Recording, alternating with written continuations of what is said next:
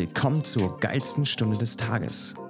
Dein Podcast rund um CrossFit, Nutrition, Mindset und alles, was sonst noch cool klingt. Hier erhältst du spannende Einblicke und praktische Tipps von führenden Branchenexperten. Also bleib dran und viel Spaß bei dieser Folge. Willkommen zurück im Podcast. Nach einer etwas längeren Sommerpause geht es endlich wieder los und äh, ich könnte mir, glaube ich, keinen schöneren Gast vorstellen für die Folge als dich, liebe Kathi. Schön, dass du da bist. Herzlichen Dank für die Einladung, Felix. Es ist mir wie immer eine Freude. Ja, wir hatten es ja schon ein bisschen länger geplant, uns mal wieder zusammenzusetzen vors Mikrofon, aber wie das halt immer so ist, ne? Äh, man hat so viele Sachen irgendwie auf dem Tisch und so eine Aufnahme macht man ja auch nicht zwischen Tür und Angel. Da muss man sich gewisse Zeit auch mal rausnehmen. Und du hast mir gerade ja im Vorgespräch erzählt, wie viele neue Projekte du gerade machst. Und das Gleiche habe ich dir auch erzählt, wie viele Sachen bei mir gerade aktuell sind. Ja, und dann muss man halt manchmal ein bisschen geduldig sein. Genau, und dann läuft einem die Finger, die, die Zeit durch die Finger so rum, genau. Und äh, zack, sind drei Monate vorbei. Aber wir haben es geschafft, jetzt sind wir zusammen. Ja, das freut mich ungemein. Wir haben ja schon mal eine Folge zusammen aufgenommen vor, ich glaube, das müsste jetzt schon fast ein, zwei Jahre her sein, wenn es mich nicht komplett täuscht, so Folge 50 rum vielleicht. Ähm, damals haben wir ja über dich auch schon so ein bisschen gesprochen, was du machst, aber du darfst dich trotzdem gerne zu Beginn der Folge nochmal ganz kurz vorstellen. Okay, gut. Also, mein Name ist äh, Kathi und ich komme aus Wien. Ich bin bei äh, CrossFit Vienna Coach seit puh, über zehn Jahren. Ich trainiere selber CrossFit seit zwölf Jahren und bin jedes Mal aufs Neue immer noch schockverliebt. Bei jedem Workout, das ich lese, denke ich mir, ach, das wird sicher ganz toll. Es ist dann meistens nicht so toll währenddessen, sondern wirklich sehr anstrengend. Und danach freue ich mich immer, dass ich es geschafft habe. Und aufgrund dieser großen Liebe ähm, ist das auch mein Hauptberuf. Also ich arbeite für das CrossFit Headquarter in den Vereinigten Staaten und die schicken mich nicht jedes Wochenende, aber die meisten Wochenenden im Jahr in der Weltgeschichte herum. Die Weltgeschichte ist in dem Fall Europa. Und dort darf ich sowohl Level 1 als auch Level 2 Seminare anleiten und den Menschen CrossFit ein bisschen näher bringen. Jetzt haben wir ja schon den perfekten Aufhänger für diese Folge geschaffen. Du hast ja gerade erzählt, du bist äh, nicht nur ein normaler CrossFit-Trainer schon seit einem Jahrzehnt, sondern du bist, äh, sag ich mal, die Elite der Elite der Elite der CrossFit-Trainer. Also ich selbst war ja schon bei zwei Seminaren, die du äh, angeleitet hast. Und äh, ich glaube, das erste Seminar war 2014. Das ist schon acht Jahre her, mein Level 1 krass, ne? CrossFit äh, in Frankfurt war das bei CrossFit Fra. Ich glaube, äh, die Box gibt es ja leider Gottes äh, schon längere Zeit nicht mehr. Aber ähnlich wie bei, äh, wie bei dir auch, wie du es gerade geschildert hast, ne? Diese, dieses Feuer, wenn das einmal anfängt zu brennen, ne, dann geht das nicht mehr aus. Auch wenn ich jetzt mein Training mittlerweile nicht mehr ganz so CrossFit-spezifisch ausgerichtet habe, ich habe auch immer noch dieses Gefühl, wenn ich ein Workout lese, ach, geil, so würdest du es angehen, so würdest du es machen, so fühlt sich bestimmt an und hinterher, ja, wie du gerade schon gesagt hast, ne, tut es meistens noch mal ein bisschen mehr weh als gedacht. Ja, und ist nicht genau dieses Strategiespiel und dann die eigentliche Taktik währenddessen Teil des Reizes, zu sagen, ach, ich glaube, es wird so und so. Und welcher große Mann hat das gesagt? Jeder hat einen Plan Until they get punched in the face. Das war ein Boxer. Und bevor ich jetzt den falschen Namen sage, sage ich gar keinen. Irgendjemand wird mich das sicher fact-checken. Ähm, oder du wirst das in die Show Notes geben, wie man so schön sagt. Ja, CrossFit. Meine große Liebe. Das ist meine längste Beziehung, beruflich und privat. ja, ist bei mir auch so. Ne? Also kann man nicht anders sagen. Es ist irgendwie, wenn es mal dein Leben eingenommen hat, ähm, dann, dann nimmt es einen großen Teil ein, weil das ist ja nicht nur das Training, sondern das ist ja so ein, so ein Lifestyle, den du da um das Training herum entwickelst. Und äh, das ist ja auch das Schöne, weil wir als CrossFit-Trainer, wir haben den Luxus, dass wir mit Leuten zusammenarbeiten dürfen, die Bock haben, was zu verändern. Ne? Und das ist ja das, was mich auch jeden Tag aufs Neue motiviert, da rauszugehen und mit den Leuten eine geile Zeit zu verbringen. Die wenigsten Leute, die zu mir in die Box kommen oder wahrscheinlich auch bei dir in der Box, die haben keinen Bock, sondern die haben Bock die wollen was machen und deswegen kommen sie auch. Ja, und diese Energie, die ist unvergleichlich. Also wenn jemand durch die Tür rauscht, der wirklich will, das ist absolut unersetzlich. Und ich glaube, das ist auch der Grund, warum wir gerne in unserer Community bleiben und warum die Leute auch bleiben, weil durch die Tür, das wissen alle, kommen sie mit ganz unterschiedlichen Gründen. und Thrusters und Burpees könnte man ja auch alleine zu Hause machen. Aber 2020 und 2021 hat uns auf sehr dramatische Art und Weise gelehrt, dass wir alleine zu Hause nicht ganz so viel weiterbringen wie in der Box. Punkt. Jeder, der was anderes sagt, muss mir bitte das Geheimrezept verraten. Ich würde es nämlich auch gern wissen. Also ich habe es auch nicht. Ich tue mir auch sehr, sehr schwer, mich alleine zu motivieren. Also nicht alleine zu trainieren, das ist gar nicht so das Problem, aber ne, die, die, die Rahmenumstände zu haben, das Training zu machen. Also wenn ich jetzt wüsste, ich darf nur noch alleine zu Hause in meinem Wohnzimmer vom Fernseher trainieren, puh, da glaube ich, äh, würde meine Trainingshäufigkeit deutlich äh, nach unten reguliert werden. Ja, ich würde mich da wahrscheinlich wieder mit Calls und mit Menschen zusammentun und sagen, du, können wir uns bitte gegenseitig ins Wohnzimmer schauen? Via irgendeiner Plattform, weil ich brauche ganz dringend Menschen um mich herum. Ja, Menschen, ne? Menschen sind ein großer Teil, Community ist ein großer und wichtiger Bestandteil des ganzen äh, Trainingskonzepts, weil es ist nachweislich einfach so, dass man in der Gruppe ne, eine andere Motivation hat, auch einen anderen Anreiz und vielleicht auch mal mehr aus sich herausgeht über seine Grenzen und äh, über sich hinauswächst, als wenn man alleine den inneren Schweinehund besiegen muss. Mein derzeitiges Herzensprojekt, das sich vor zehn Minuten, bevor wir angefangen haben, miteinander zu reden, Felix ergeben hat, ist Freundinnen, mit denen ich in der Schule war, die kenne ich seit 27 Jahren. Ja, also ich bin schon ein bisschen älter, das sei hiermit auch revealed. Die habe ich anspornen können, dass wir gemeinsam für ein paar Wochen uns dem Thema Bewegung und Ernährung widmen. Und wir haben eine, ganz klassisch, wir haben noch eine nervige WhatsApp-Gruppe gegründet. Und jetzt hat jetzt schon niemand Bock drauf, 60 ungelesene Nachrichten am Ende des Tages zu haben. Aber wir haben gesagt, wir machen das gemeinsam. Und es zeigt sich wieder und wieder und wieder, gemeinsam geht es einfach besser. Ja, also wir haben auch mal in der Box vor knapp drei, vier Jahre ist es schon her, so ein Projekt gehabt, das äh, haben wir gemacht, das hieß Change und da haben wir auch, ich glaube, 25, 30 Leute haben mitgemacht. Und da ging es auch darum, irgendwie über verschiedene Lifestyle-Faktoren hinaus Punkte zu sammeln, ob das jetzt acht Stunden schlafen ist, ob das drei Liter Wasser am Tag trinken, ne, eine Stunde Sport machen. Und hast schon gemerkt, die Leute waren einfach motivierter, ne? wenn man am Ende des Tages jemanden hat, dem man so ein bisschen Rechenschaft ablegen muss, wo es dann wirklich heißt, okay, na, ne, heute, wenn ich nichts gemacht habe, die anderen fragen danach, die anderen gucken dann, wieso macht er nichts, da hat man schon so ein bisschen den, den, den, den, den Trigger auch und äh, bis sich halt gewisse Sachen etablieren im Alltag, gewisse Habits, dauert es halt. Ne? Da gibt es ja auch Studien, die irgendwie mittlerweile sagen, so, wenn du es nicht irgendwie mindestens 50 Mal, 100 Mal, 50 Stunden lang gemacht hast, dann funktioniert es nicht automatisch, ohne dass du darüber nachdenken musst. Das ist ja wie mit dem Zähneputzen. Ne? Also irgendwie nach 30 Jahren, äh, die ich jetzt auf dem Buckel habe, läuft das automatisch zweimal am Tag. Aber als ich angefangen habe, Zähne zu putzen, als ich fünf war, da war das jedes Mal noch ein großer Kampf und ich habe mich beschwert, ich will nicht Zähne putzen, so nach dem Motto. Na, und so ist es mit dem Sportmachen ja auch. Ich glaube, wenn ich jetzt zurückdenke, als ich so mit 14, 15 angefangen habe, musste ich mich motivieren, jeden Tag ins Gym zu gehen. Aber mittlerweile, wenn ich nicht gehe, dann kribbelt es und dann äh, ne, fehlt was am Tag. Ja, und ich glaube, eine der ehrlichsten Zugänge ist zu sagen, auch ich, und ich liebe es wirklich und es fehlt mir total, wenn ich mich nicht bewege, aber auch ich habe Momente, wo ich mich wirklich zusammenreißen und motivieren muss. Und dann hilft aber, dass ich daraus schon so ein gutes Habit gemacht habe über so viele Jahre, dass einfach diese, ich rede immer von, das ist so ein schönes technisches Wort, manchmal kann man mit technischen Worten um sich werfen, da braucht es dann nicht mehr so viel Aktivierungsenergie. Da ja. ja, da, das geht dann einfach ein bisschen leichter. Aber das gibt es trotzdem und das teile ich auch gerne, die Schwierigkeiten, dass es nicht immer so rund läuft, weil von außen sieht das immer so aus, als für den Felix, ich meine ganz ehrlich, der Felix, für den ist das ja leicht und für die Katte, für die ist das auch total leicht. Und die müssen sich überhaupt nicht bemühen. Aber ich, am Sonntag um drei freut es mich vielleicht auch nicht.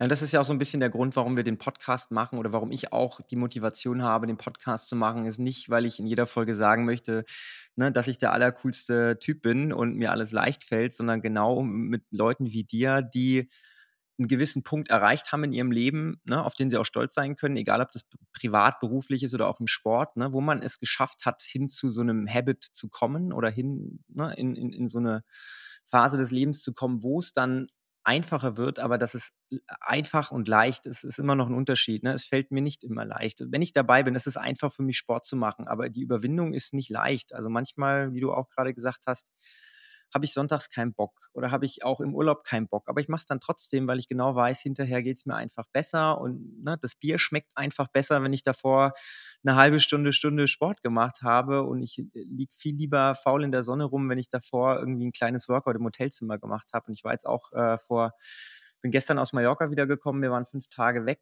und da war natürlich, war da CrossFit-Boxen in der Nähe. Aber ich habe gesagt, nee, komm, mach sie jetzt einfach mal nicht. Ich will meinem ne, Reisepartner auch nicht auf den Sack gehen damit. Aber dann habe ich eine Stunde Workout im Hotelzimmer gemacht und das war auch mal cool. Und danach habe ich mich am Pool gelegt und dann ging es mir einfach besser. Also oft frage ich mich ja, ob ich wirklich lernfähig bin. Weil die Anzahl an Tagen, an denen ich sage, also heute könnte ich eigentlich auch zu Hause bleiben. Und die Anzahl an Tagen, wo ich danach sage, es geht mir jetzt besser als vorher, ist einfach die gleiche. Also wurscht, wie hoch sich, aber es war einfach so gut wie immer, immer, immer so, dass es mir nachher besser geht. Und ich glaube, genau das ist das wesentliche Ziel. Und ich glaube, das ist eine total gute Benchmark, die man hernehmen kann, um herauszufinden, ob das noch Hobby ist und ob es mir gut tut oder ob ich es vielleicht zu ernst nehme oder ob es vielleicht einfach nicht das richtige Hobby ist für mich und vielleicht wäre es viel cooler für mich, ich schreibe mich in einen Ruderverein ein. In Wien gibt es ja die Donau, ne? da kann man auf der Donau rudern, das ist irgendwie praktisch. Wir haben halt sonst nicht so viel Wasser rund um und um, aber das haben wir.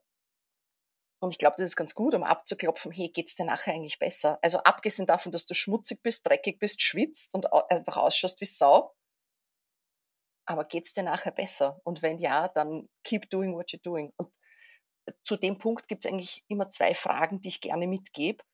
Die eine ist, was ist denn die Alternative, wenn du am Sonntag sitzen bleibst? Und dann lasse ich meine Leute gerne mit dieser Frage schwanger gehen und sage, du überleg dir das halt einmal, was ist denn die Alternative?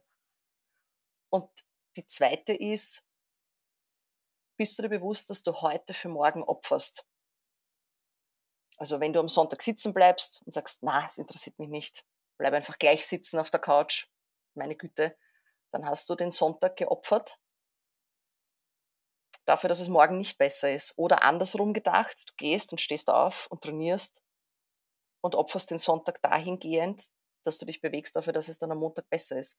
Aber es ist vollkommen wurscht, in welche Richtung du es denkst. Es ist auf jeden Fall ein Opfer. Die Frage ist nur, wann. Ja, das ist wie mit dem Sparen. Ne?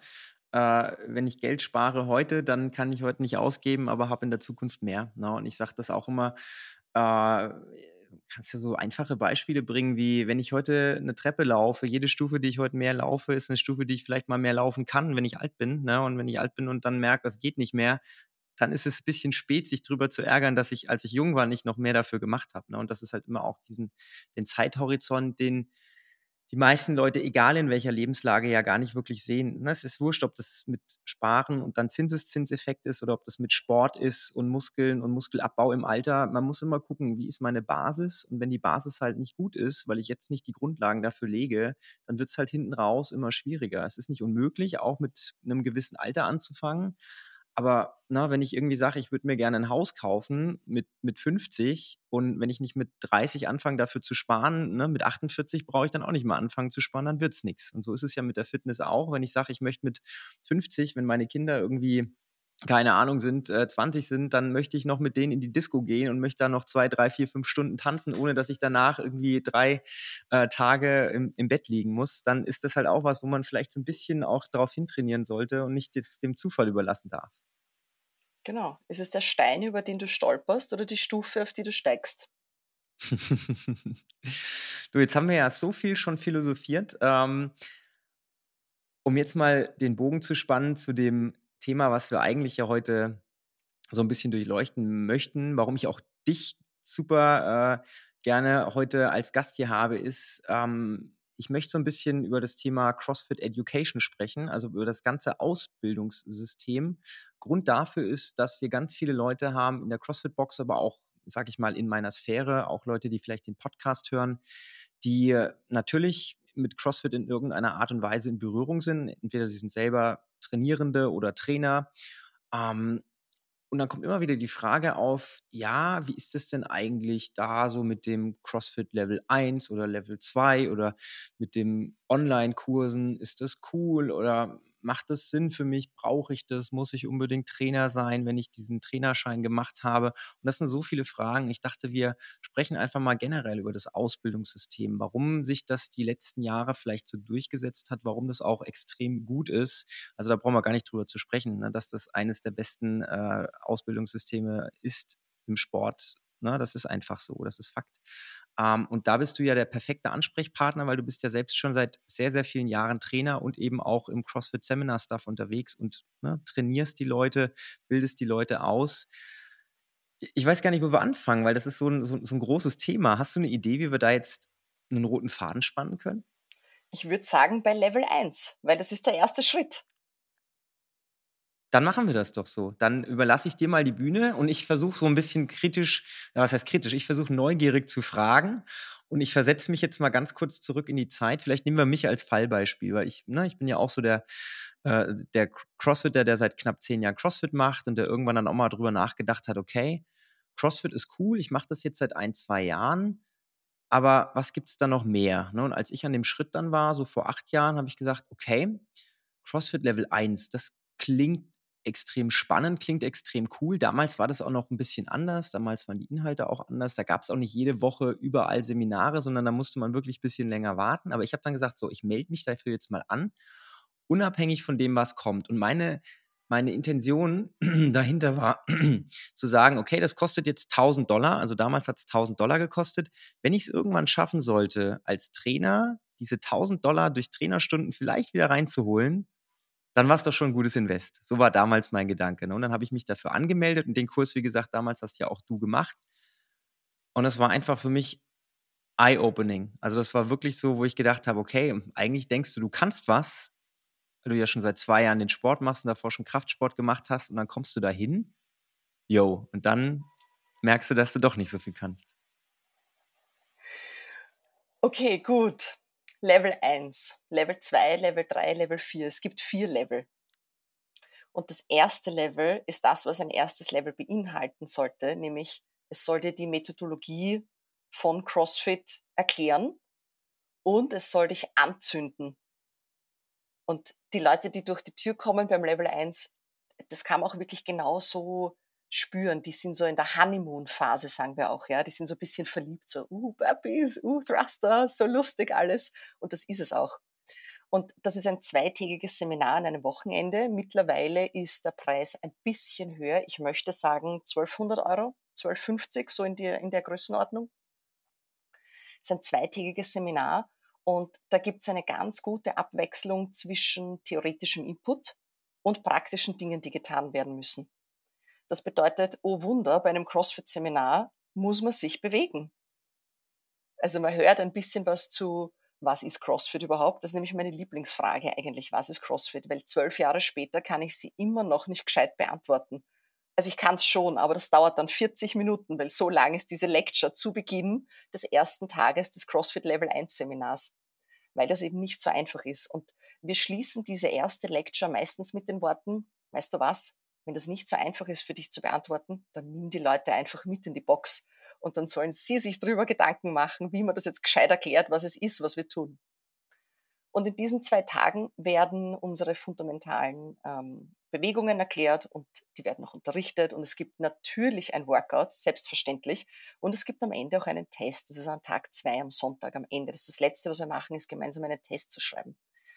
Und da gibt es immer gemischte Gefühle. Manche Leute sagen, boah, das ist ein Test, das geht gar nicht, das will ich in meiner Freizeit nicht. Und andere Leute feiern es total und sagen, du, wenn ich da zu viel Geld zahle, dann möchte ich da natürlich auch einen Zettel in der Hand haben, der sagt, naja, also ich habe das auch bestanden, weil ich habe mich da auch vorbereitet drauf. Also es ist immer so ein, so ein Für und Wider. Und vielleicht ganz kurzer Exkurs in die History. Es gibt dieses Seminar und auch alle anderen ausschließlich wegen der Community. Und zwar sind da vor ganz vielen Jahren, also Jahrzehnten mittlerweile, sind ähm, ein paar Polizisten dahergekommen und haben gesagt, also wir würden gerne wissen, wie dieses CrossFit-Ding funktioniert, aber wir sind hier in unserer Arbeitszeit. Und wie das halt so ist, wenn man in der Arbeitszeit eine Ausbildung macht, braucht man einen Zettel, der unterschrieben wird, dass man da jetzt eine gescheite Ausbildung gemacht hat. Also wir erwarten jetzt von euch, liebes Team CrossFit, dass ihr uns sagt, äh, hier unterschreibt das, das ist jetzt ein offizielles Seminar. Und so ist das gewachsen. Und das war ursprünglich auch eine Dreitagesveranstaltung mit fünf Workouts. Also, also ein richtiges Beatdown-Event. Und ähm, da hat das noch sehr anders ausgeschaut. Und diese, dieses, dieses Biest, ja, das ist eine mittlerweile sehr gut geölte Maschine, die rüberbringt, was CrossFit ist und dich trotzdem so zurücklässt nach den zwei Tagen, dass du glaubst, boah, also ich habe jetzt so viel Information. Es ist, wie viel kann man denn noch lernen? Und dann geht man zurück in die Box und ist angefüllt mit Theorie und Praxis und dann versteht man plötzlich das eigene Workout besser. Weil, ah, genau, ich kann mich erinnern, die Kathi hat erzählt, ähm, am Sonntag, am Nachmittag, also am zweiten Tag, weil das sind immer Wochenendseminare, da hat sie irgendwas erzählt in der Programming Lecture über, also da gibt es so unterschiedliche Modalitäten von Bewegungen. Also wir denken nicht nur in Thruster und Burpees, sondern wir denken dann, ah, das eine ist eine Gymnastics-Bewegung, das andere ist eine Weightlifting-Bewegung. Mhm, und dann gibt es auch noch sowas, das heißt Monostructural. Also es soll ein bisschen den Vorhang lichten, dass man den Wald vor lauter Bäumen plötzlich sieht. Weil der Baum ist der Burpee. Und der Wald dahinter ist, dass sich irgendjemand überlegt hat, wie diese Dinge zusammenpassen, warum das Workout Frame jetzt eigentlich so anstrengend ist. Das macht das Level 1. Und weil du vorher angesprochen hast, den Preis und die Investition. Ich glaube, die Frage, die für viele Leute dabei äh, aufkommt, ist, lohnt sich diese Investition? Und da komme ich zurück darauf, dazu, was ich vorher schon erwähnt hatte. Was ist denn die Alternative? Ja, ich glaube, die Frage nach, lohnt sich die Investition, die ist, ähm, ich sag mal, man kommt immer, kommt immer drauf an, ne? mit welcher Zielsetzung möchte man denn dieses Seminar machen. Und ich, ich sag mal, du hast jetzt schon eine, einige Seminare auf dem Buckel. Ich gehe mal stark davon aus, dass nicht jeder, der sich da anmeldet, die gleiche Zielsetzung hat und sagt, ich mache dieses Seminar jetzt, weil ich muss das machen, weil sonst kann ich kein CrossFit-Trainer sein oder darf mein Training nicht CrossFit-Training nennen, das ich anbiete. Sondern ich gehe mal stark davon aus, dass da auch Leute sind, die einfach sagen, ja, ich habe da Bock drauf und ich möchte mehr über mich erfahren. So war es ja bei mir auch. Ich habe nicht von Anfang an gesagt, ich muss danach CrossFit-Trainer werden, weil wir hatten bei uns in der Region ja gar keine CrossFit-Box, bis ich die CrossFit-Box selbst dann zwei Jahre später erst eröffnet habe. Ne? Also zwischen meinem Level 1-Seminar und meiner CrossFit-Box waren über zwei Jahre.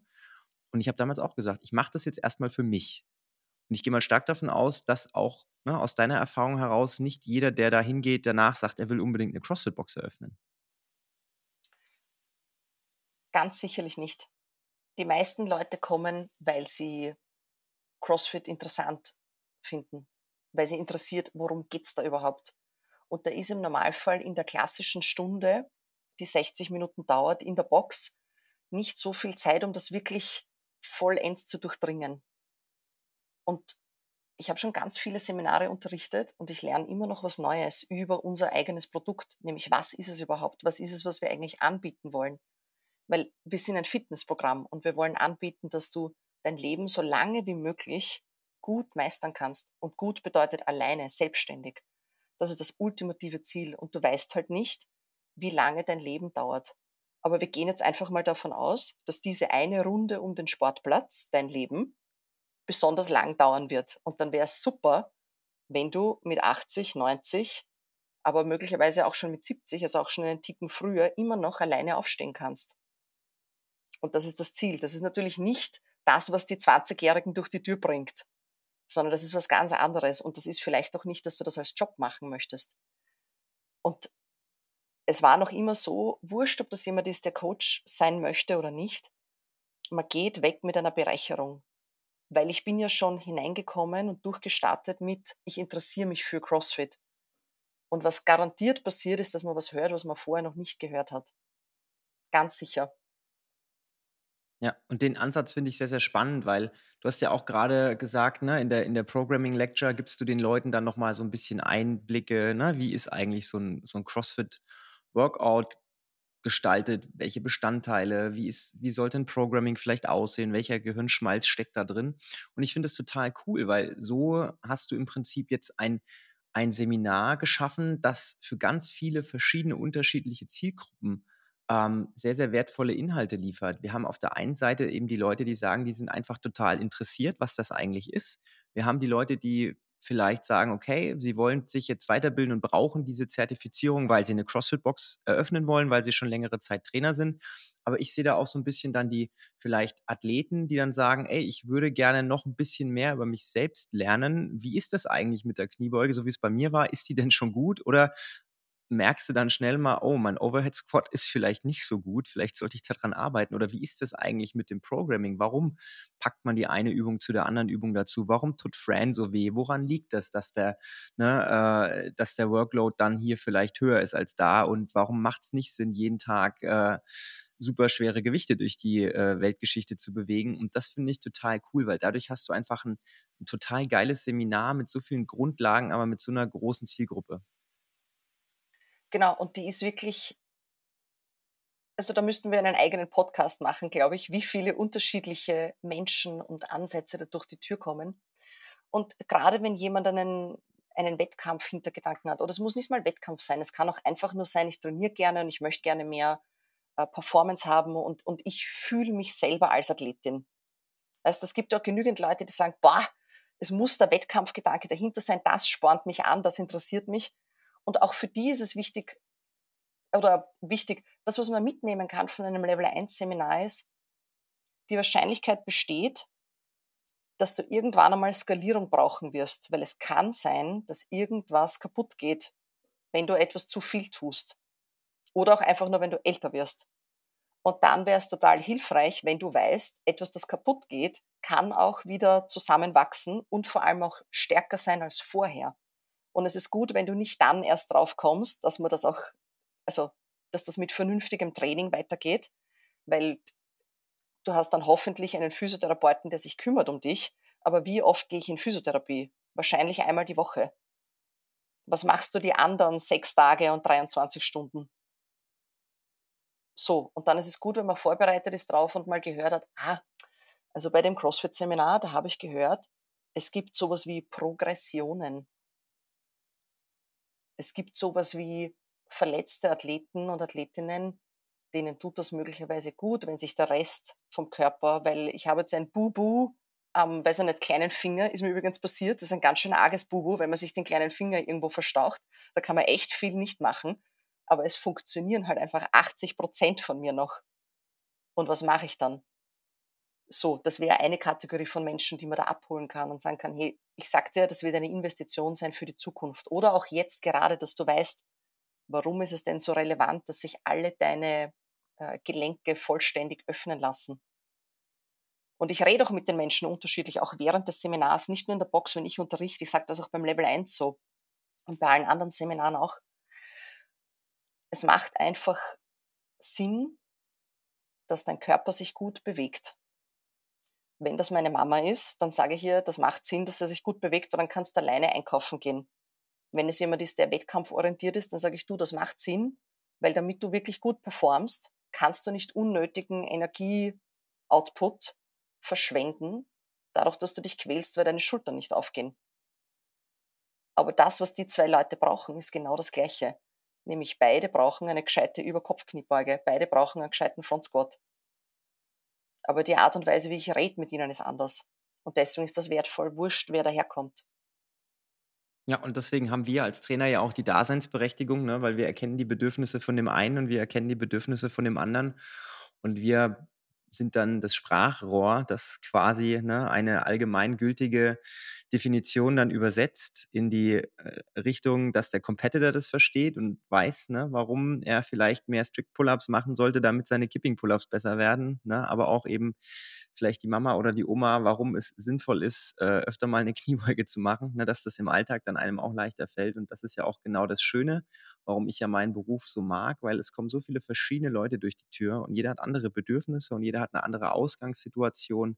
Du schaffst es dann einfach, trotzdem den Leuten was mitzugeben und du siehst dann den Fortschritt und man sieht auch den eigenen Fortschritt. Also in, in meiner Tätigkeit als Trainer und in deiner ja auch über die Jahre, wenn du jetzt mal zurückblickst in, die, in den Beginn deiner Trainertätigkeit, da hättest du zehn Leute gehabt mit zehn unterschiedlichen Baustellen und du hättest eine pauschale Antwort gehabt. Und wenn es nicht funktioniert, keine Ahnung. Ne? Aber jetzt kannst du auf zehn unterschiedliche Leute die Lösung anwenden und alle sind danach besser. Ne? Und das ist ja auch das, warum ich das Trainersein so toll finde, weil du einfach ne, mit deinem eigenen Skillset wächst, mit deiner beruflichen Erfahrung und es macht immer mehr Spaß, je mehr du weißt, weil du immer mehr Leuten helfen kannst. Ja, und das ist ja auch das, warum, glaube ich, das äh, CrossFit Education System so wertvoll ist, weil sich das ja auch immer weiterentwickelt hat. Das ging damals los mit dem Level 1. Mittlerweile gibt es, wie du ja gesagt hast, Level 2, 3, 4. Es gibt so viele Specialty-Kurse. Ich habe zum Beispiel vor zwei oder drei Jahren ähm, das CrossFit Adaptive ähm, Seminar gemacht und ich muss sagen, das war so eins der krassesten, weil du hast ja auch angesprochen, ne? mein kleiner Finger tut weh, also mache ich mal keinen Sport, ne? weil der Finger tut ja weh, ich kann ja nichts machen. Ne? Aber dass vielleicht jemand im Rollstuhl sitzt und keine Beine benutzen kann, aber trotzdem dann anfängt, Wallballs zu machen oder Ring Rows zu machen oder Muscle-Up-Progressions zu machen, sorry, aber die Ausrede, dass der kleine Finger zwickt, die zieht dann halt nicht. Ne? Dann muss man wirklich sagen, hey, hör mal zu, auch wenn du gerade temporär vielleicht eingeschränkt bist, es gibt so viele Sachen, die du machen kannst, es gibt so viele Dinge, mit denen du dich beschäftigen kannst, wo du besser werden kannst und da kannst du auch wachsen und danach stärker hervorkommen. Also meine größten Kraftzuwächse im Oberkörperbereich hatte ich immer dann, als mein Unterkörper eingeschränkt war, weil ne, wenn ich unten nicht trainieren kann, muss ich halt oben mehr machen. Und da kann ich aber auch nicht jeden Tag Bizeps Curls machen, sondern muss ich überlegen, wie kann ich das Training jetzt smart gestalten, dass ich trotzdem jeden Tag was machen kann. Und ich glaube, das ist eine sehr, sehr wichtige Erkenntnis. Und ich glaube, wenn jemand an dem Punkt ist, wo er wirklich sagt, hey, ich würde gerne mehr über mich erfahren, über mein eigenes Training, dann ist auch dieses Level 1 Seminar sehr, sehr wertvoll, sehr, sehr gut. Zu guter Letzt zum Level 1. CrossFit ist das, was CrossFit sagt, dass es ist. Also warum nicht vom Mutterschiff des Produkts, wenn man das ganz rational runterbricht, warum nicht vom Mutterschiff lernen, was sagen die denn, was es ist? Weil es ist nicht das, was ich mir denke, was es ist, sondern es ist das, was die Firma sagt, dass es ist. Das ist jetzt ganz brachial, aber that's the truth. Und es ist vollkommen ein österreichischer Ausdruck, Bovidl, also egal, was jemand anderer sagt, dass CrossFit ist, die, denen diese Firma gehört, die sagen, was Sache ist. Also warum nicht von denen lernen, die sich da was dazu überlegt haben? Ist auch ein ganz guter Hint äh, im Hinblick auf diesen Level 1 Test am Ende. Wenn man glaubt, man ist schlauer als das System, dann ist es in der Regel nicht der Fall. Das ist ein bisschen wie bei IKEA-Aufbauanleitungen. Wenn du glaubst, du bist schlauer als die IKEA-Aufbauanleitung, dann ist das in der Regel falsch. Ne? Wenn du glaubst, da fehlt irgendwo eine Schraube, in 99,9 Prozent der Fälle hast du beim Aufbauen irgendwas verkackt. Ne? Und genauso ist es auch bei diesem Test. Du liest dann so eine Frage und denkst dir so, aber eigentlich müsste das doch so sein. Aber nein, ne? es ist so, wie du es gerade erklärt hast. Es gibt eine Definition, die ist dann so und da ist auch nicht so viel Spielraum für irgendwelche Interpretationen. Ne? Dann ist das halt einfach so und das muss man sich immer wieder bewusst sein. Man darf da nicht nachlässig sein, man darf da auch im, in den, in den, in den äh, Gruppencoachings, die dann bei dem Level 1 gemacht werden. Ich war ja auch mal in der glücklichen Situation, dass ich zwei Internships machen durfte. Ähm, da ist halt einfach, wenn die Kniebeuge nicht perfekt ist, ist noch Raum, um das noch besser zu machen. Und dann darfst du dich nicht einfach wegdrehen und sagen, nee, das ist jetzt gut so, sondern da musst du so lange mit der Person arbeiten, bis es noch besser ist. Ne? Und das ist, glaube ich, Ziel. Und das ist auch das, warum dieses Seminar so gut ist, weil man einfach merkt, okay, da ist noch Spielraum nach oben. Ich bin vielleicht schon gut, aber ich kann noch besser werden. Und das ist ja auch was Schönes, weil und das bringt mich eigentlich schon zum Level 2, weil dort geht es dann um Coaches im Vergleich zum Level 1. Da kann sozusagen jeder kommen und das ist auch gut, wenn jeder kommt. Ähm, aber beim Level 2 Seminar geht es darum, dass Leute, die bereits coachen oder die eben coachen wollen, beides ist okay, aber mehr Sinn macht es, das Level 2 Seminar zu besuchen, wenn man schon ein bisschen Coaching-Erfahrung hat. Ich sage dann auch gleich warum. Ähm, aber beim Level 2 Seminar muss der Teilnehmer, die Teilnehmerin, alle, die da sind, selber unterrichten. Und ich schaue zu und gebe Feedback dazu. Das allein ist schon mal unangenehm. Dann ist es noch mal unangenehm, weil alle anderen, die auch zuschauen, die wissen ja, worum es geht. Weil das Nette, wenn man Coach ist, ist ja die Situation, ich mache was, ich weiß ganz genau, das war jetzt nicht 100 Prozent, aber das wissen ja meine Schäfchen nicht. Und damit kann man sich ein bisschen verstecken. Aber beim Level 2 Seminar braucht man echt einen guten Magen, weil alle anderen wissen ja auch, worum es geht. Und dadurch ist es dann doppelt unangenehm. Ich sage aber auch immer, dafür braucht es halt einen starken Charakter und jemand, der wirklich in seinem Skill besser werden will. Also das ist wirklich etwas, was ich sehr, sehr lobe, wenn man sich traut, beim Level 2 durch die Tür zu kommen.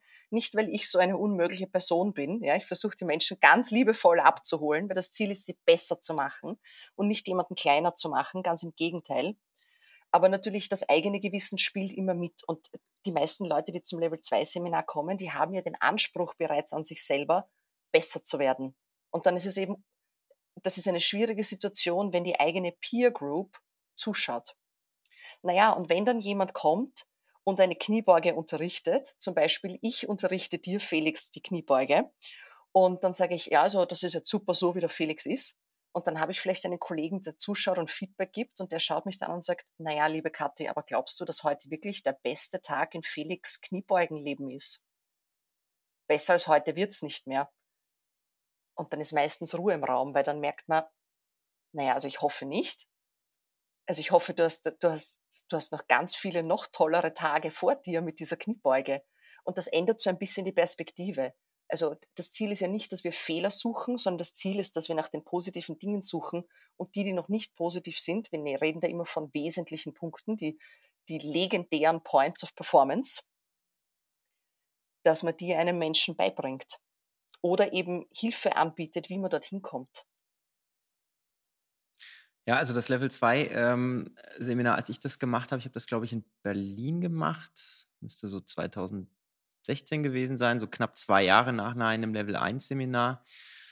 Das war, äh, ja, da wirst du auf jeden Fall ins kalte Wasser geworfen, ne, würde ich mal so sagen, weil, wie du es gerade schön erwähnt hast, in deiner eigenen CrossFit-Box, da bist du ja der der, zu dem die Leute coaching-technisch aufblicken, sage ich mal. Ne? Beziehungsweise keiner beschwert sich in der Stunde großartig darüber, wieso hast du denn jetzt das und das so erklärt. Also auch wenn es natürlich wünschenswert wäre, ne? um Gottes Willen. Also ich würde mir nichts mehr wünschen, als wenn jemand in der Box irgendwas kritisch hinterfragt.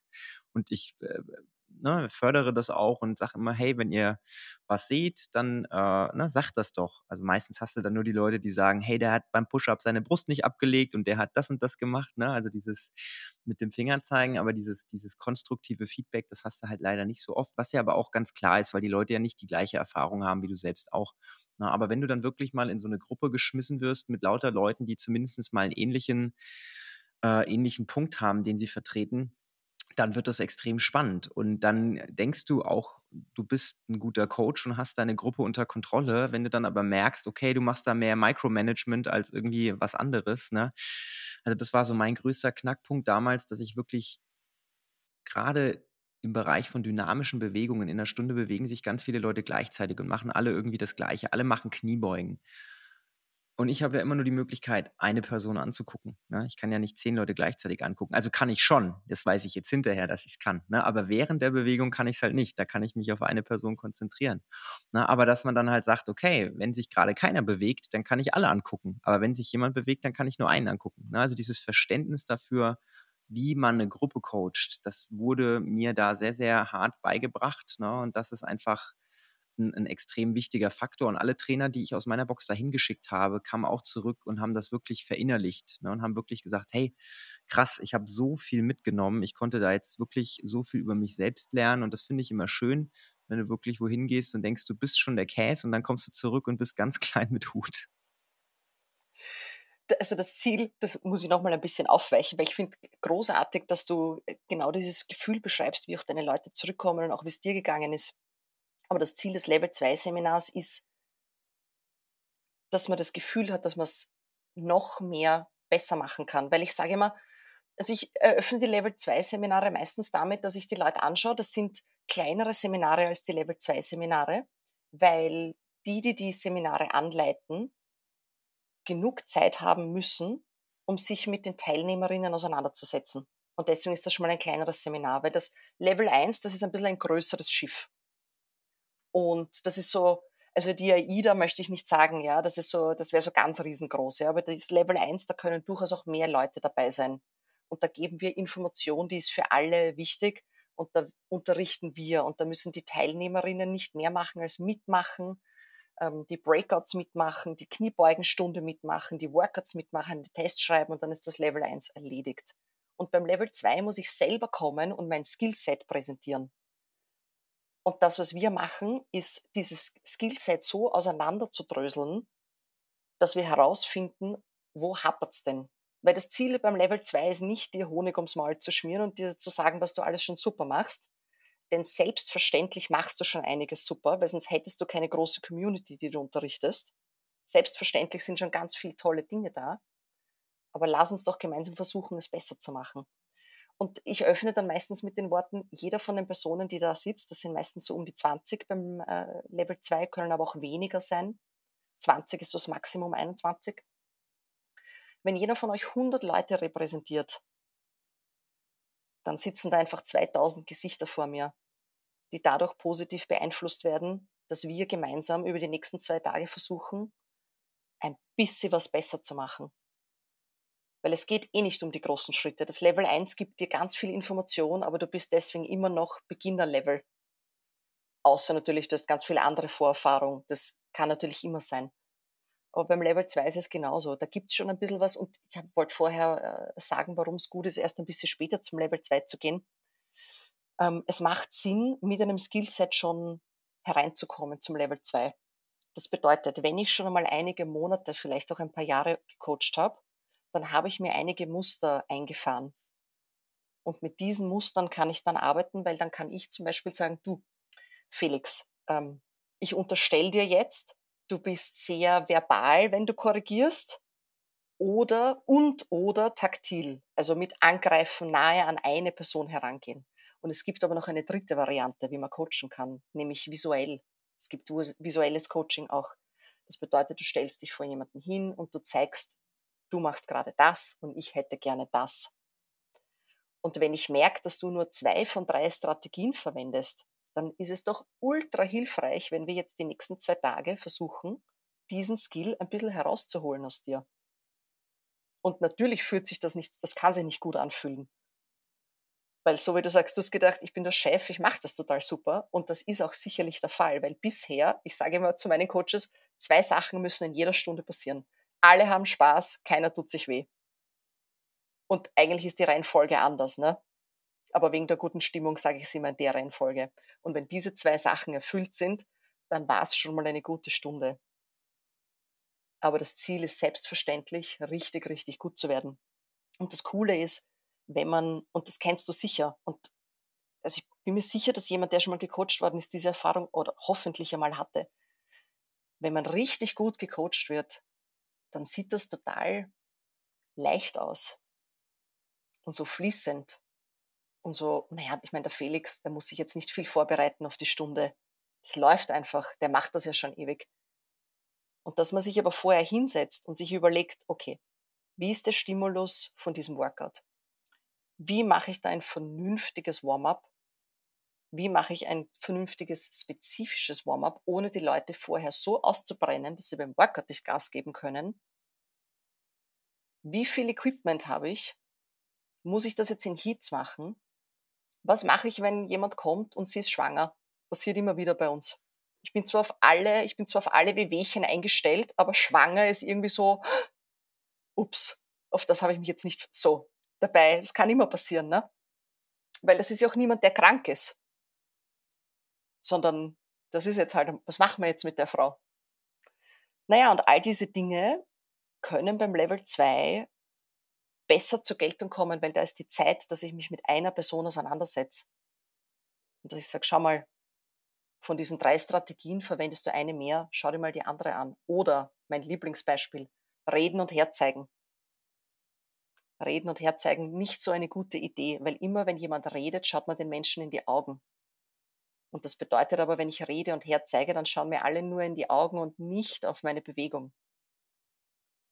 Und deswegen ist das immer so ein, ein Punkt, den ich sehr stresse und sage, hey, zuerst reden, dann herzeigen nicht gleichzeitig, weil so viel Kapazität haben die Leute nicht, die die zuschauen nämlich.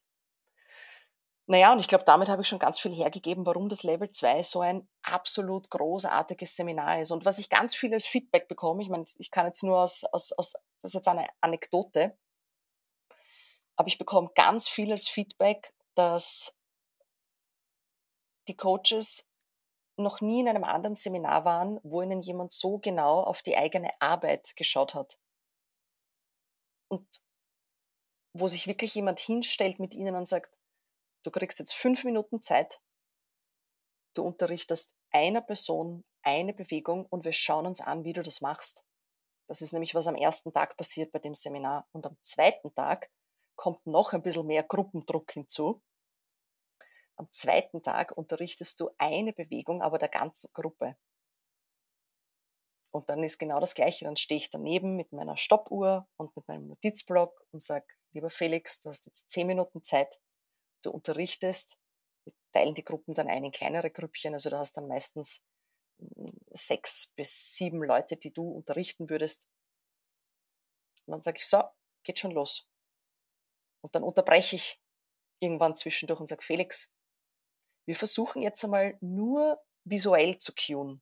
Und die taktilen Sachen, dass wir im Angreifen hingehen, in die Nähe gehen, das versuchen wir wegzulassen. Und das ist ein bisschen so, als würde ich dann dem Coach die Hände hinterm Rücken zusammenbinden, weil dann nehme ich ihnen aktiv was weg, was sie total gerne machen und immer und gerne tun. Weil, wie gesagt, das Ziel des Level 2 ist, das Toolset zu erweitern, zu bereichern, mehr zu geben. Wie könnte ich es noch machen? Was ist noch eine Strategie? Genau. Und das sind die zwei Tage. Ich brenne sehr dafür, falls man es merkt.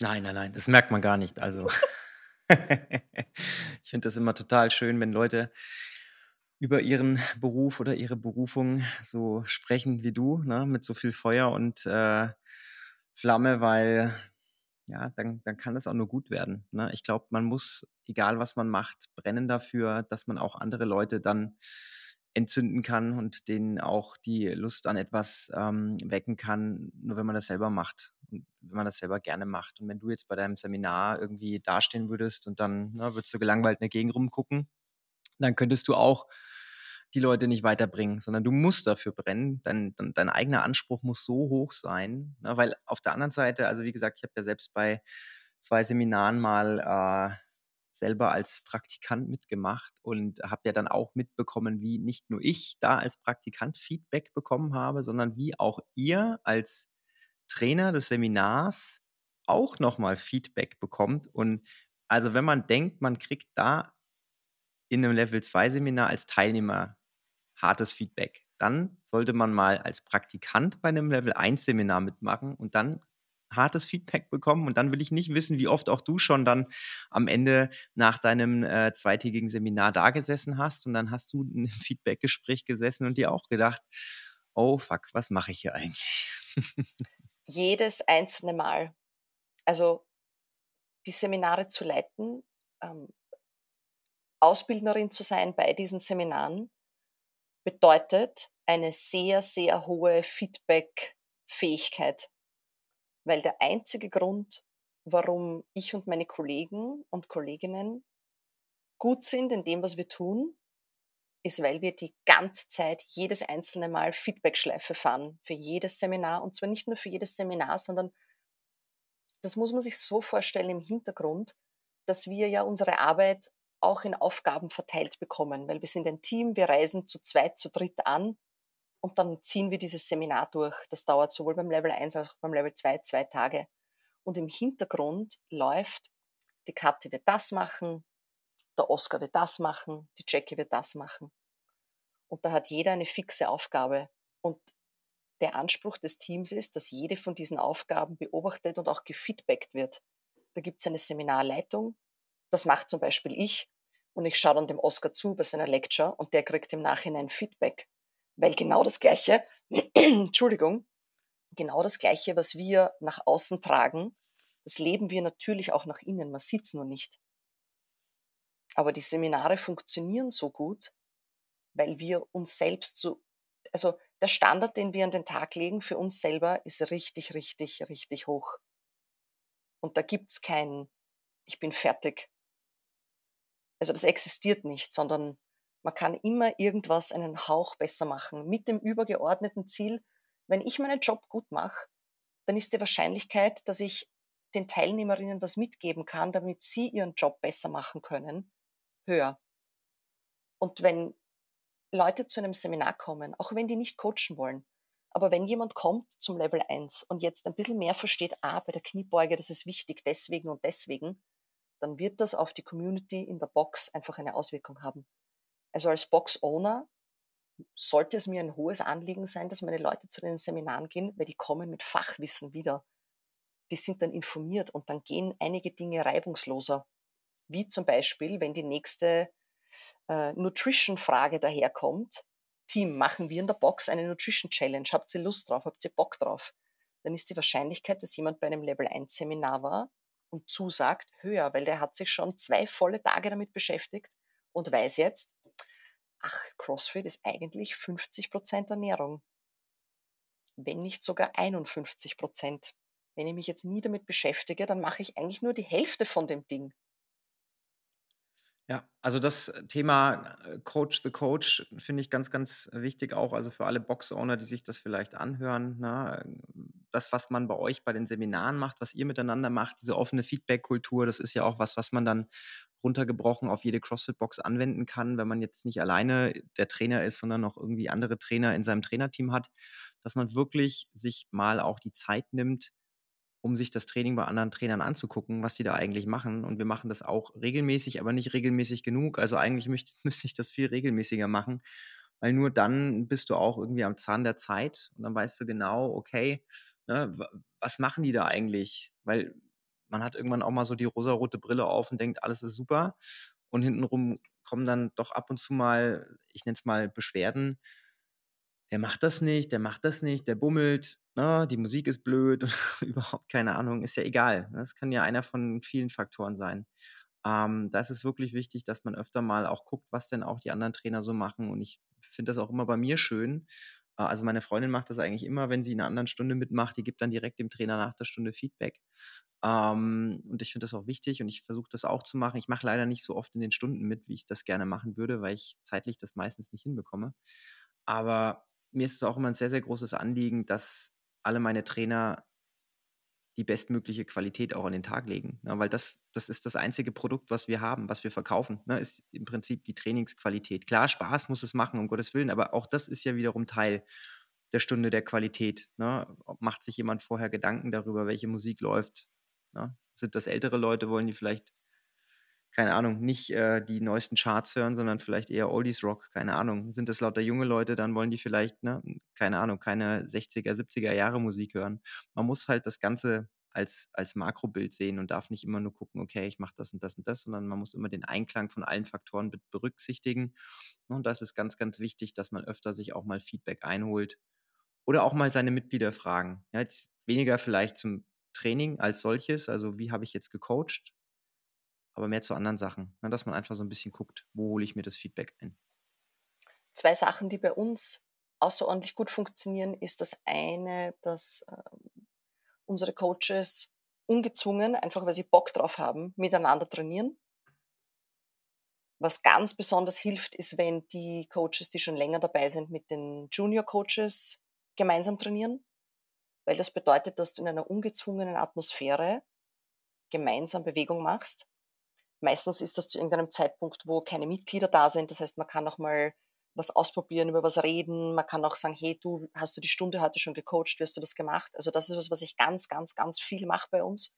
Und ich versuche, ich nenne das immer Hashtag Teamturnen, weil das macht, das ist mehr als nur gemeinsam Fitness.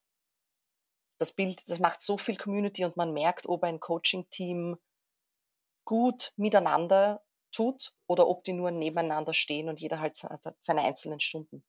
Und das Zweite ist, ich gehe liebend gern zu anderen Coaches in die Stunden. Zum einen, weil es für die Community geil ist, weil es gibt nichts Besseres, als schneller zu sein als der Coach. Das ist das Beste. Und dann merken sie, du, ich bin auch nur aus Fleisch und Blut. Ja? Ich finde es auch elend. Meine Burpees sind nicht so schnell. Ich bin zwar klein und habe eh schon einen Vorteil, aber ich bemühe mich hier wirklich, ja. Also du hast das voll verdient. Ich habe jetzt nicht locker gelassen, damit du mich überholst, sondern ich habe wirklich angeschoben, was gegangen ist heute. Ähm, und natürlich auch, wenn ich in die Stunden gehe, das ist nicht nur cool für die Mitglieder, sondern das ist auch cool für die Coaches, weil ich ein bisschen mehr Feedback aus der Member-Perspektive geben kann. Ich kann super gut Feedback geben, wenn ich draußen sitze und zuschaue, aber selber mal zu spüren, okay, ich glaube, dieses generelle Warm-up, das war nicht gut, das war nicht hart genug. Weil das Workout heute, das wird, das sind ein paar Sprints dabei, und ähm, also kurze Antritte, ein Intervall zum Beispiel, das hatten wir gestern, das ist wirklich ein Beispiel von gestern, das waren fünf, ähm, äh, fünf Minuten Intervalle fünfmal, das war das CrossFit Affiliate Programming, das wir verfolgen.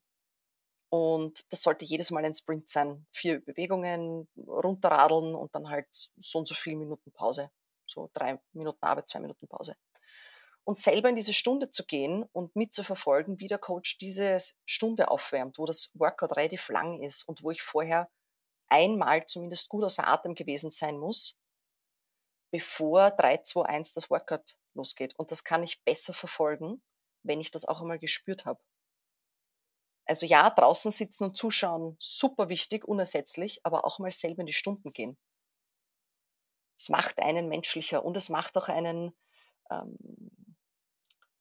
also es wird ein bisschen glaubwürdiger, weil ich habe gespürt am eigenen Leib, wie war dieses Warm-up jetzt für mich? Bin ich überhaupt gecoacht worden? Und auch die, die Coaches anhalten und sagen, du, wenn ich in deine Stunde gehe, dann bin ich nicht Kathi zuständig für Coach Development bei CrossFit Vienna, sondern bin ich Kathi Teil der Stunde. Und ich, wenn, wenn Junior Coaches die Stunde halten oder auch so äh, Kollegen und ich bekomme kein Feedback, dann gehe ich aktiv hin, das habe ich erst vor ein, zwei Wochen gemacht und habe gesagt, ein Kollege von mir heißt Armin, und ich sage, Armin, kannst du dir bitte meine Pull-ups anschauen? Weil irgendwie, schau bitte mal, kannst du dir das anschauen? Und dann war das so ein bisschen zögerlich und dann habe ich gesagt, du, kannst du beim nächsten Satz noch einmal zuschauen, weil irgendwie, also ich, ich motiviere und animiere meine Kollegen dazu, bitte schau mir zu. Ja, also es gibt so viele Faktoren, wie man Feedback gut anwenden kann und auch einholen kann. Und ich sage aber auch immer zu den Leuten, also ich finde, das ist immer so ein bisschen Geben und Nehmen auch. Ähm, wenn man jetzt irgendwie, keine Ahnung, Weightlifting, bestes Beispiel, ne? Irgendwie ein EMOM oder so, du machst EMOM 20 Minuten, jede Minute ein Lift. Und ich meine, du hast zwölf Leute in der Stunde und du kannst ja nicht, also klar, du kannst im Prinzip 20 Mal gucken, also irgendwie, ne? Du kannst jeden einmal angucken und dann kannst du acht Leute nochmal ein zweites Mal theoretisch angucken. Aber es gibt ja durchaus Leute, die wollen mehr Feedback als andere. Ne? Und ich sage dann immer proaktiv, hey, hört mal zu. Wenn ihr wollt, dass ich gucke bei euch, dann sagt mir das, bevor ihr den Lift macht und nicht danach. Ne? Und dann gucke ich gerne bei euch und gucke auch zwei, dreimal bei euch, weil es gibt auch Leute, die wollen das überhaupt nicht, dass ich gucke bei denen. Ne? Aber wenn ich dann genau bei denen gucke, wo die das vielleicht nicht wollen, dann verschwende ich ja quasi einen Versuch bei anderen Leuten, die das vielleicht eher einfordern. Deswegen gucke ich, dass ich schon auch versuche, die Leute so ein bisschen mit einzubeziehen, so wie du das jetzt auch gerade gesagt hast. Ne? meldet euch, wenn ich besonders bei euch gucken soll, ob das jetzt Pull-up ist, dann sagt mir mal Bescheid in der Stunde, dann komme ich direkt zu euch und gucke mir das an. Und ähm, das ist auch, glaube ich, so ein bisschen die Kunst des Trainerseins, jedem natürlich die gleiche Zeit und die gleiche Beachtung zu schenken, aber auf der anderen Seite schon so ein bisschen auch zu verstehen, manche Leute haben weniger Spaß, wenn ich daneben stehe und sie versuche zu animieren zu etwas, was sie vielleicht gar nicht machen wollen. Und auf der anderen Seite andere Leute bräuchten in der Zeit ein bisschen mehr Beachtung und da zu differenzieren, wo gehe ich jetzt am schlausten hin. Ne, und das lernt man auch mit der Zeit und das ist ja auch von Person zu Person unterschiedlich. Aber genauso finde ich auch das ganz gut, wenn man als Mitglied in einer Stunde mitmacht, dass man da durchaus auch sagt, hey, ich bin so proaktiv und fordere das Feedback ein. Das ist überhaupt kein Problem ne? und das ist auch wichtig. Und so, glaube ich, ist das ein, ein guter Kompromiss. Ja, auf jeden Fall. Und das lernt man so wie du sagst, also wir kennen unsere Pappenheimer. Ich weiß genau, wem es nicht so taugt, wenn ich daneben stehe. Und diese Leute coache ich genauso. Aber ich gehe zum Beispiel dann nicht so nahe hin oder ich stelle mich so halb links nach hinten, damit sie es nicht gleich sehen. Und wenn ich sehe, dass was nicht passt, dann sage ich selbstverständlich was. Ja, also das, ich glaube, da sind wir beide ähm, der gleichen Meinung. Und wenn es gut ausschaut, dann rufe ich vielleicht kurz mal rüber, super. Und das ist aber sehr wenig, das ist sehr, das ist nicht, der spürt mich nicht so viel. das geht aber auch nur mit Leuten, von denen ich das wirklich weiß. Und das weiß ich meistens deswegen, weil sie mir zumindest schon einmal gesagt haben, Katte, bitte nicht zu viel. Es ist mir einfach zu viel. Und auch dafür muss man total dankbar sein, weil was ist die Alternative? Das ist meine Lieblingsfrage. Was ist die Alternative? Die Alternative ist, er oder sie sagt es nicht und kommt einfach nicht mehr. Ja. Da ist es besser, du sagst mir, hey, back off, bisschen weniger Freude, weil für den Fall, dass was, äh, weiß ich nicht, dass ein Knie nach innen kippt, das wollen wir grundsätzlich nicht, ja, dann bin ich sowieso parat und ich schaue auch hin, aber du spürst mich eben nicht so. Und ich glaube, dass es ein total gutes Zeichen ist von der eigenen Gruppe, die man coacht, wenn die Leute sich regelmäßig umdrehen und sagen, Felix, kannst du bitte kurz schauen kommen? Also wenn du so das Papa-Gefühl bekommst, puh, alle Kids ziehen an, meiner, an, an meinem Rockzipfel, dann weißt du, dass du irgendwas richtig gemacht, weil das bedeutet auch, dass sie Vertrauen haben in dich. Und das wiederum, und da sind wir wieder bei den Seminaren, wenn die Menschen, die zu uns kommen, so viel Vertrauen in uns haben, dann muss es uns doch ein Anliegen sein, mit ihrem Körper und ihrer Gesundheit so gut umzugehen, wie es irgendwie möglich ist. Und das passiert einfach nur, wenn ich mich stetig weiterentwickle. Wo wir wieder zurück sind äh, bei dem Punkt, nachdem wir ein äh, CrossFit Level 1 und Level 2 äh, Seminar besucht haben und dann uns entsprechend auch coaching-technisch weiterentwickelt haben. Irgendwann gibt es ja dann nochmal Stufe 3 und Stufe 4. Ne? Ich sag mal, Level 1 und Level 2 haben relativ viele Coaches.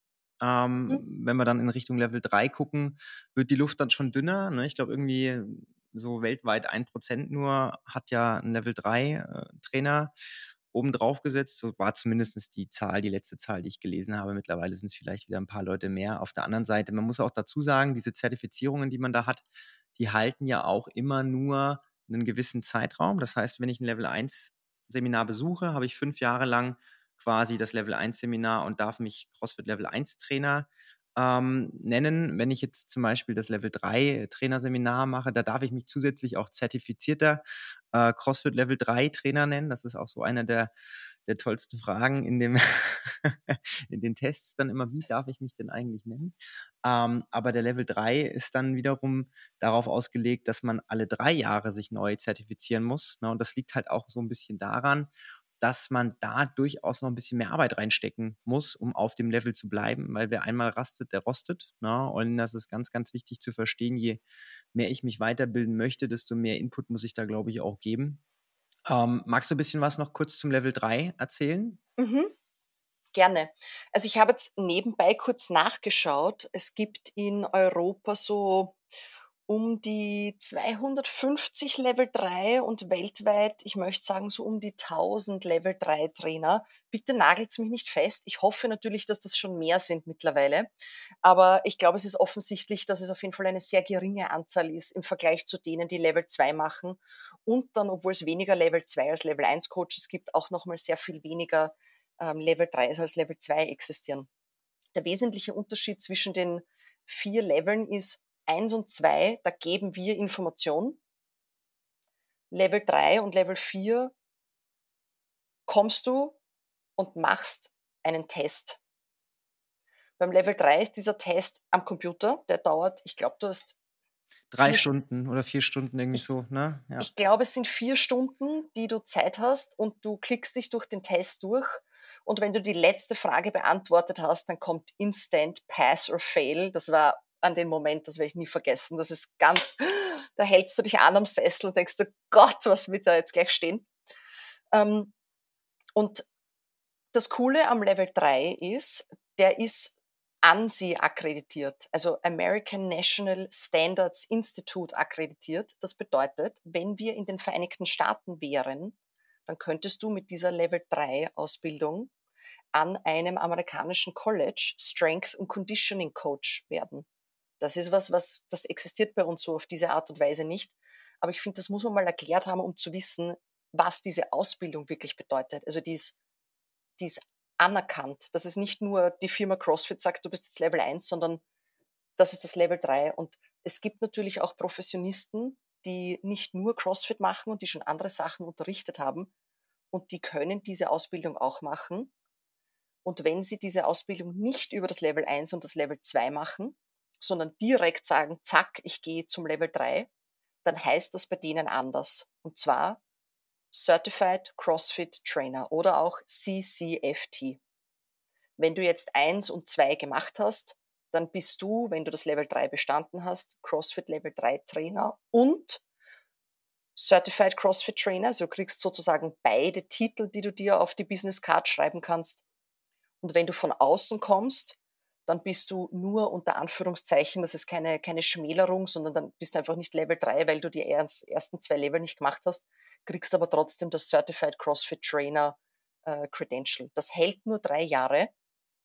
Der Unterschied ist, dass du dir C-User arbeiten musst. Das kann man ähm, vergleichen mit die, die auf der Universität waren. Da gibt es so, sogenannte ECTS-Punkte. Das ist so ein vergleichbares System. Ja. Ähm, Educational Units, dafür steht CEU. Ich glaube, wofür das C steht, ich sage es lieber nicht, weil sonst sage ich was Falsches. Und diese Educational Units, und das ist eben jetzt das Coole am Level 3, die kann man sich aus unterschiedlichen Kategorien holen. Und das bedeutet, okay, du bist jetzt Level 3 Trainer und du interessierst dich jetzt mehr für Hausnummer mit Kindern zu arbeiten und du willst mehr in dieser Richtung Kurse absolvieren. Und dann kannst du dir diese Kurse anrechnen lassen, um den Level 3 zu validieren und auch zu revalidieren. Und das passiert alle drei Jahre. Das ist nichts anderes, wenn ich Physiotherapeutin wäre, Ärztin wäre, ähm, dann brauche ich genauso Ausbildungs-, Weiterbildung, sagt man, glaube ich, oder? Weiterbildung oder Fortbildung, aber äh, Kurse, die ich einfach auch mache, um am Puls der Zeit zu bleiben. Und das ist der wesentliche Unterschied beim Level 3. Und das Level 4 ist über Covid ähm, auf Eis gelegt worden. Das kann man auch so auf unserer Homepage nachlesen, auf crossfit.com. Das Level 4 bedeutet, du kommst, du unterrichtest eine Stunde, eine volle 60-minütige CrossFit-Klasse und du wirst anhand dieser einen Stunde validiert. Und ich glaube, es gibt dann sogar noch eine zweite Stunde. Ich weiß es nicht, weil ich habe diesen Kurs selber noch nicht gemacht. Ich habe das Level 1, 2, 3 habe ich alle gemacht. Level 4 habe ich noch nicht gemacht, weil es eben so noch nicht existiert.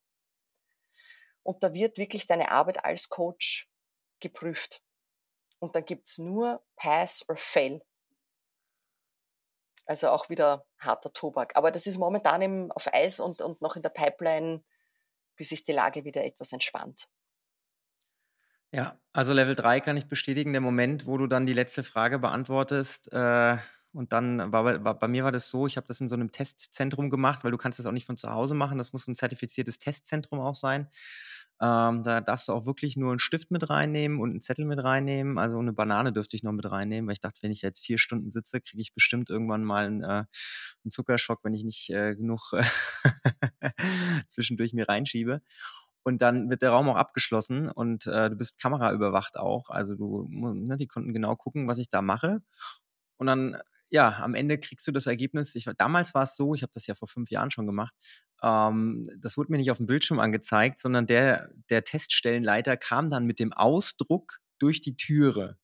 Ja, also ich habe das nicht direkt gesehen und ich habe so gedacht, okay, locker, du bist durchgefallen, garantiert, keine Chance, niemals bestanden. Und dann kam er dann doch rein mit dem Zettel und ich so, ja, das war ein sehr, sehr schöner Moment. Und da bin ich mal so ein, für ein paar Stunden so geschwebt, habe ich mich schon so richtig, richtig gut gefühlt, muss ich sagen. Ähm, und auch nach drei Jahren, wie gesagt, muss man den validieren. Und dann war der Prozess auch so, habe ich überlegt, das ist auch immer so eine finanzielle Frage dann natürlich, weil auf der einen Seite, klar, der Level 1 kostet oder damals 1000 Dollar, Level 2 1000 Dollar, Level 3 war es dann wieder so, du hast dann die Testgebühren, du hast die Anmeldegebühren. Ähm, und wenn man den Test macht, muss man irgendwie eine gewisse Anzahl von Coachingstunden nachweisen und man muss so ein ähm, äh, Erste-Hilfe-Seminar machen. Das kann man aber auch mittlerweile online machen. Aber das summiert sich dann auch wieder auf knapp 1000 Dollar. Und dann war, hat sich für mich die Frage gestellt, mache ich jetzt den Level 3 nochmal, den Test nochmal, um es zu revalidieren, oder gehe ich den Weg über diese CEUs? Und da muss man fairerweise sagen, das ist leider Gottes im deutschsprachigen, aber im europäischen Raum noch nicht ganz so leicht wie in den USA, weil viele der ähm, Kurse, die angeboten werden, die jetzt nicht CrossFit Level 1 sind oder irgendwie, damals gab es ja auch CrossFit Kids noch. Ähm, Gibt es das mittlerweile noch? Ich weiß gar nicht. Okay. gibt es noch. Mhm.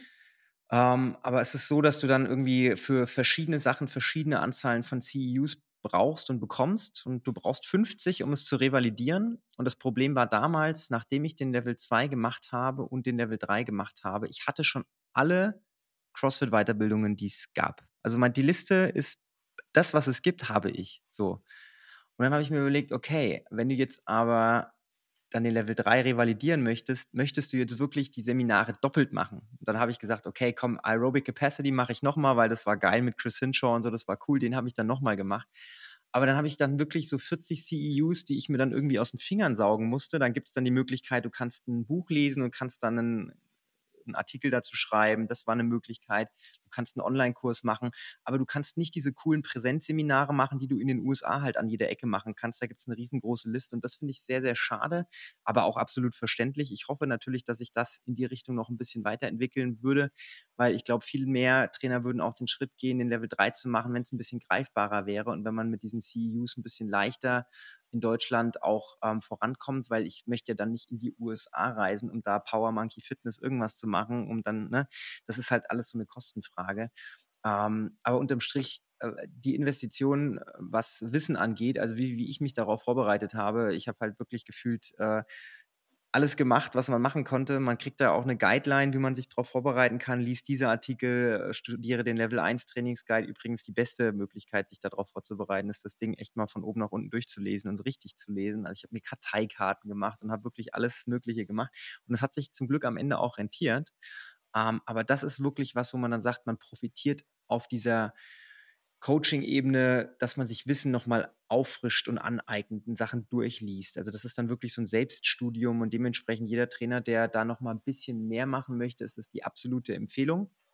Und ähm, wie gesagt, man kann es theoretisch von zu Hause machen. Ne? Also man muss beim ersten Mal klar in so eine Teststelle fahren, aber man muss jetzt nicht irgendwie noch zwangsläufig zehn Seminare machen, sondern man kann theoretisch auch über Online-Kurse gehen und man hat da die Möglichkeiten aber würde ich jedem empfehlen. Das mit dem Level 4 fand ich auch ein bisschen schade, weil auch wenn ich, sag ich mal, mir die Wahrscheinlichkeit, dass ich das Ding mit Pass und Fail direkt bestehe, jetzt aufgrund meiner momentan nicht so großen Coaching-Tätigkeit äh, schwierig sehe, aber ich würde es auf jeden Fall machen. Ich würde dafür auch in die USA reisen, weil ich glaube, man kann, konnte es zum damaligen Zeitpunkt auch nur da machen. Man konnte es gar nicht in Europa machen. Ich hätte mir das angeguckt. Einfach weil ich selber wissen möchte, wenn ich eine Stunde coache, wie wird das bewertet von außen? Und nicht nur, wie wird ein Gruppencoaching bewertet, sondern wie wird alles bewertet, alle Faktoren, die eine Stunde cool machen. Ne? Wie, ist, wie ist die Stimmung, wie ist mein Group Management? Ne? Kann ich alle äh, Bausteine, die im Level 2 beigebracht werden, auch abrufen? Und das wäre für mich so ein großer Anreiz gewesen. Also ich habe die Hoffnung, dass es irgendwann doch noch irgendwie umgesetzt wird. Die Hoffnung habe ich auch. Und ich glaube fest daran, dass, das, dass uns die Zeit da in die Karten spielen wird dass es auf jeden Fall noch äh, zu uns kommen wird. Weil das ist, wie gesagt, auch das Ziel seit vielen Jahren mittlerweile, ja, dass, äh, dass das Level 4, also es gibt ja schon Level 4 Coaches. Die Level 4 Coaches, die es gibt auf dieser Welt, das sind alte Level 2 Coaches. Das alte Level 2 hat äh, neben ganz viel theoretischem Input und äh, ich glaube fünf Workouts ähm, auch beinhaltet, dass man eben selber was unterrichtet und validiert wird. Und wenn es jemanden gibt, der auf einen Level 4 Coach trifft, heute im September 2022, dann ist das jemand, der schon sehr, sehr, sehr lange CrossFit macht und der in diese Rolle gegrandfathered worden ist, weil die damals eben das alte System gemacht haben. Und das ist dann aufgedröselt worden in vier unterschiedliche Schritte. Wie gesagt, wir wachsen auch an den Herausforderungen, weil es einfach so viel gibt zu dem Thema, dass es mehrere Schritte gibt. Kann es sein, dass ähm, bei meinem Level 1 Seminar warst du mit Carl Stedman zusammen? Kann es sein? Ich glaube Ja, schon. ja. Ne? Das ist ja einer von den, ich glaube, weltweit gibt es zwischen 10 und 20 Level 4 Coaches, wenn es überhaupt so viele gibt. Ne? Und Karl war einer von denen, die jetzt den Titel tragen. Also, na, das sind dann schon wirklich Trainer, die wissen, wovon sie sprechen. Also du natürlich auch. Du würdest diesen Titel auch natürlich vertragen und äh, würdest da auch, äh, ich, ich, sehe dich auch als Aushängeschild für die Firma CrossFit, zumindest mal im äh, deutschsprachigen Raum, weil na, ich finde es immer schön, wenn ich auf ein Seminar gehe, nicht weil ich nicht gut Englisch sprechen kann, na, aber es ist immer noch mal cool, äh, wenn du da hingehst und alle Trainer können auch deine Sprache als Muttersprache, weil das, es geht manchmal schon ein bisschen was verloren, muss ich sagen. Ne? Also jetzt keine Kritik an irgendwelchen Nichtmuttersprachlern, aber trotzdem, ne, wenn wir uns unterhalten, können wir ganz auf einem anderen Detaillevel sprechen, als wenn ich jetzt mit jemandem spreche, der mich zwar versteht, aber der halt in einer anderen Sprache denkt. Ne? Und dementsprechend ist es auch, ich weiß nicht, wie mittlerweile die Anzahl an, an, an Seminar-Staff-Mitgliedern ist im, im deutschsprachigen Raum. Das war ja auch damals ein Grund, warum ich mir überlegt habe, das vielleicht zu machen, ne, weil das so einer meiner Punkte war, wo ich gesagt habe, ich finde es schön, wenn im deutschsprachigen Raum noch ein bisschen mehr Muttersprachler sind. Damals gab es, glaube ich, außer dem Phil Imbusch und äh, dir und vielleicht noch ein, zwei anderen Leuten gab es da gar nicht so viel. Ähm, und das ist, glaube ich, auch was, wo ich die Hoffnung habe, dass wenn das ganze CrossFit-Thema auch im europäischen deutschsprachigen Raum noch größer wird, dass dann dann noch mehr Personal eingesetzt wird. Und ich glaube auch, da entwickeln wir uns in die richtige Richtung. Auf jeden Fall. Mittlerweile sind wir im deutschsprachigen Raum äh, sechs, glaube ich. Ähm, Basti Rieder von CrossFit Vienna, Jackie Aumeier auch von CrossFit Vienna, ich von CrossFit Vienna auf das sind wir ganz, ganz besonders stolz, dass wir so viele Seminar-Staff und auch so viele Level-3-Coaches bei uns in der, Box, in der Box haben. Ist auch gut für die Box, sagen zu können, hey, wir haben so viele richtig gut ausgebildete Coaches. Dann gibt es den Phil Imbusch und die äh, Chris Kette in Deutschland und in der Schweiz den Ramon Güsin. Gut, ich kenne ja auch alle, ne? Ist ja super. Also ja, kennst du alle. Und dann gibt es noch zwei, die auch in unserer, im Dachraum sind und die Deutsch sprechen, wenngleich auch nicht das Muttersprache. Das ist die Jamie Imbusch, die Frau von Phil, und äh, den Marcus McLean, den Mac, den kennen sicher alle. Das ist unser, äh, unsere Country Liaison, wie man so schon sagt, der Country Manager für den Dachbereich. Ein ganz ein großartiger Mann. Ja, der, der Mac ist äh, super. Also jeder, der ihn noch nicht äh, kennengelernt hat, also gefühlt bei jedem zweiten Level 1 Seminar ist ja der Mac auch mit dabei. Und, aber der Mac ist das perfekte Beispiel. Na, der ist nicht Muttersprachler, er spricht gut Deutsch, aber manchmal ne, hat man halt vielleicht doch so den ein oder anderen Reibungsverlust, äh, den man nicht hätte, wenn man jetzt mit dir, zum Beispiel dir spricht. Jamie habe ich noch nie Deutsch sprechen hören, muss ich sagen. Ich hatte sie auch schon bei ein, zwei Seminaren. Ich wusste, dass sie Deutsch sprechen kann, aber ich habe sie noch nie Deutsch sprechen hören.